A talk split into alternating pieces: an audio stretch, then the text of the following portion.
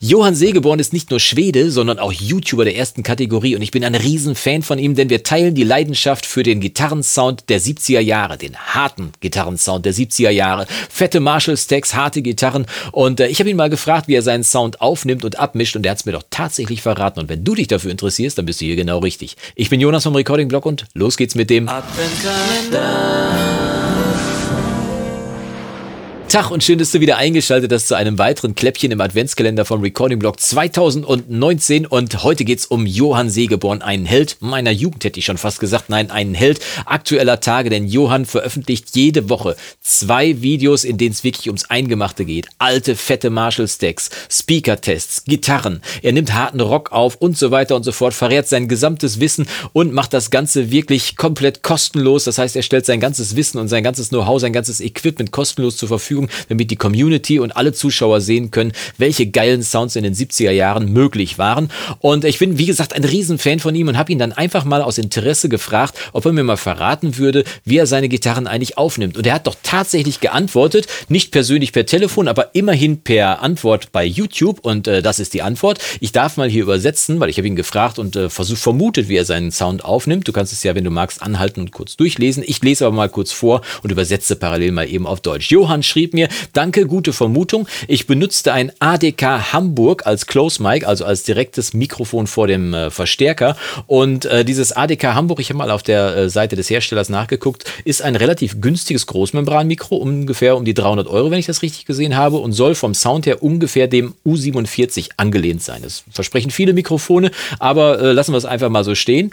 Ähm, er hat dieses Mikrofon 25 Prozent ungefähr nach links gepannt, also für dich nach links. Ich muss das hier mal umdrehen mit der Kamera und hat dann noch im Raum ungefähr drei Meter entfernt von seinem Verstärker ein AKG C414BXI2, nee 2i aufgestellt als Raummikrofon und hat dann im Mix dafür gesorgt, dass das zu 90 Prozent nach rechts im Panorama steht. Und dann hat er ein bisschen noch äh, Hall auf das Raummikrofon drauf gemacht, damit es ein bisschen mehr aus dem Mix heraussticht und dann nochmal auf die beiden Signale nochmal auf den Bus nochmal ein bisschen Hall draufgepackt. Auf den Master schreibt er hier, da wo er dann die Gitarren zusammengefasst hat, auf jeden Fall. Ich habe mir gedacht, das stelle ich doch einfach mal nach und wir schauen mal an, wie dieser Aufbau ausgesehen hat. Ein C414 hat er also gesagt. Ja, ich habe nicht die moderne Variante, ich habe ein etwas älteres, aber klanglich sollten sich die beiden nicht unterscheiden. Dementsprechend können wir hier eigentlich davon ausgehen, dass wir dasselbe Ergebnis erwarten können, wenn das Mikrofon hier ungefähr drei Meter entfernt steht vom Verstärker. Und ich nehme dich mal mit auf die Rückseite vom Mikro. Da können wir da hinten schon den Verstärker sehen. Und da siehst du, dass es ungefähr, naja, ob das wirklich Drei Meter sind, kann ich jetzt nicht sagen, aber ich denke mal, ungefähr das wird es sein. Wir gehen mal ein bisschen näher ran an den Verstärker, denn davor habe ich mein Mikrofon aufgebaut, meine virtuelle Variante von Slate und die kann ich dann natürlich in ein U47 ähnliches Mikrofon verwandeln. Wie ich schon gesagt habe, das äh, Mikrofon, was äh, Johann benutzt hat, ist auch ungefähr dem Klang von einem U47 nachempfunden und dementsprechend können wir dann gleich mit dem Slate äh, Virtual Rack dafür sorgen, dass dieses Mikrofon dann auch ungefähr so klingt wie ein U47. Eingespielt das Ganze über meinen Verstärker, über den JCM 84210 mit 50 Watt, runtergedrosselt auf 25 Watt und dann voll aufgerissen und das Ganze dann natürlich eingespielt mit meiner schönen Malcolm Young Signature Gitarre. Ja, ich bin ein Malcolm-Fan, ich gebe es zu. Das ist wirklich ein fantastisches Gerät. Herrlich. Soweit also zum Aufbau und ich habe wie gesagt versucht, das einigermaßen nachzubauen. Er hat ja jetzt mit dem ADK Hamburg aufgenommen, mit dem Mikrofon. Das soll ungefähr klingen wie ein U47, das ich ja nicht habe, aber ich habe ja das äh, Slate Virtual Mix System. Ich glaube, gerade habe ich es falsch gesagt, ne? das VMS von Slate. Das ermöglicht mir auf jeden Fall die Aufnahme, die ich dann gemacht habe mit diesem Mikrofon, hier mit äh, dem Virtual Mix Rack, das ist alles sehr virtuell, ne? so einzustellen, dass ich die Charakteristik hier von diesem U47 äh, hinkriege. Also einigermaßen, ich kann es nicht direkt vergleichen, weil ich äh, ehrlich gesagt kein U47 besitze. Aber wir glauben ihm einfach mal dem Herrn Steven Slate und sagen einfach mal, okay, dann zeig doch mal, was es drauf hat. Und ich spiele dir erstmal die nackte Aufnahme ohne die virtuelle U47-Version vor und dann schalte ich es mal dazu. Mal gucken, was du sagst. Erstmal solide, ne? Schalten wir es mal dazu.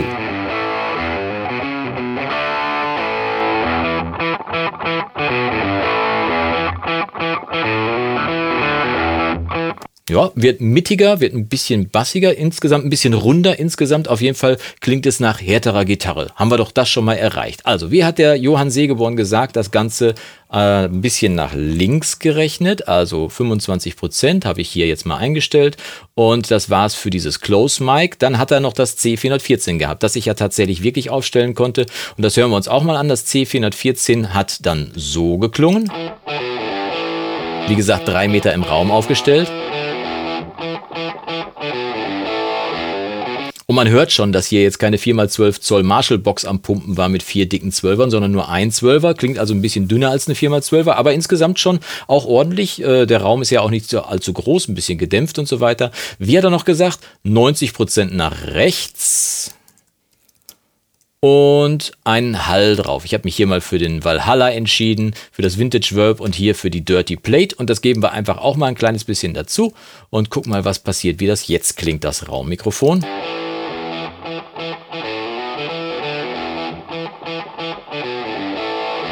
Gebe das andere Mikro mal dazu, ne?